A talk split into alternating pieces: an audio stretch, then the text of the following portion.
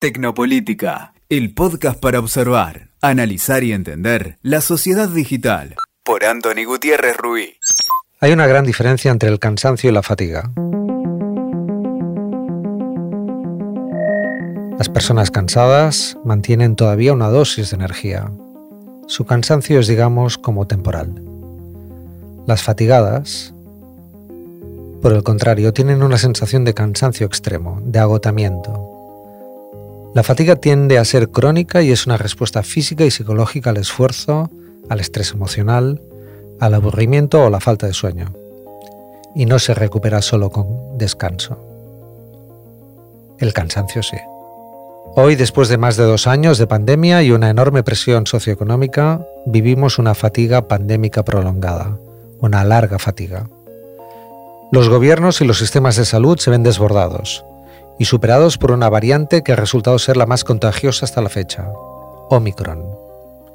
La capacidad de los gobiernos para condicionar comportamientos que garanticen nuestra salud pública empieza a menguar y el cumplimiento de las medidas más efectivas decrece en todo el mundo.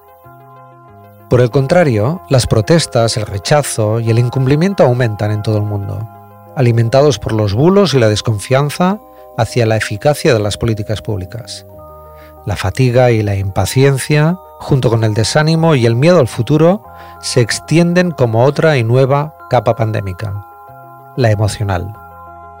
Vivimos una fatiga pandémica, sí, una que se contagia y se traslada a otra fatiga, la fatiga de la política y la fatiga democrática. La coyuntura social, económica y política, fuertemente marcadas por la pandemia primero y los distintos enfoques hacia una etapa de recuperación después, así como el contexto electoral en determinados momentos, van poniendo en evidencia el aumento de la desconfianza, de la profunda desconfianza en la política y una fatiga democrática creciente, donde vemos como la incertidumbre, el desencanto y la desafección con los gobiernos y las instituciones se dan la mano con el hastío, la crispación, la aceleración y la polarización. Os voy a compartir algunos datos que creo que son muy elocuentes.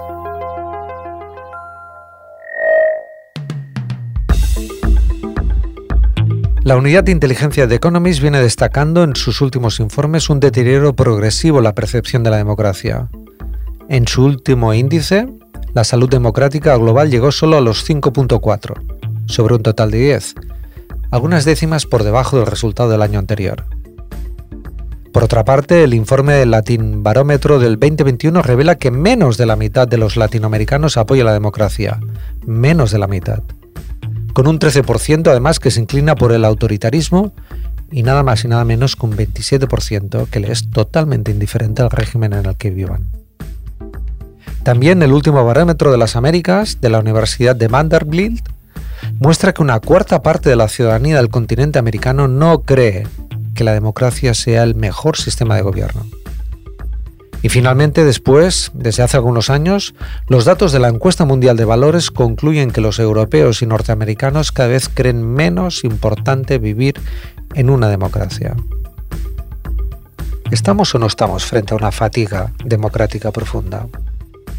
Esta tendencia a la baja es lo que ha motivado que muchos analistas, como el politólogo Larry Diamond, hablen de recesión democrática, además de la recesión económica. En su último libro, otra autora, El crepúsculo de la democracia, Anne Applebaum, nos advierte que el mundo democrático está envejecido, frío y cansado. Ante esto es clave reivindicar una política lenta, atenta y empática, donde la moderación se pueda situar como un valor en alza y donde la ciudadanía vuelva a ser la esencia y el centro de lo público, de la política al servicio de las personas. ¿Podemos vencer el virus? Sí, creo que sí, lo vamos a vencer. Pero en cambio podemos sucumbir a la infección antidemocrática si no entendemos bien a lo que nos enfrentamos. Otro virus, muy peligroso también, una fatiga contagiosa de desconfianza. Ambas afectan a la salud, a la pública y a la democrática, son inseparables. La fatiga puede hacer ineficaces las políticas públicas cuando éstas no son aceptadas, respetadas y compartidas. Este hastío, esta posible derrota psicológica de la sociedad, puede dar al traste con todos los esfuerzos económicos y políticos que se están activando. Sobre ello y sobre la importancia de que la política democrática recupere su capacidad de protección y acción efectivas, sobre estos temas hablo en mi último libro, La fatiga democrática, una recopilación de artículos que se puede descargar también en mi blog www.gutierrez-medioruby.es. Son artículos que he escrito en los últimos dos años. Son artículos de reflexión sobre la fatiga, pero también con esperanza. Me llamo Antoni Gutiérrez Rubí, me podéis encontrar en Twitter como AntoniGR y en mi página web. Os invito a que me escribáis y que podamos seguir debatiendo lo aquí conversado. Cuidaros, cuídense, nos vemos muy pronto, pero seguro que nos escuchamos mucho antes.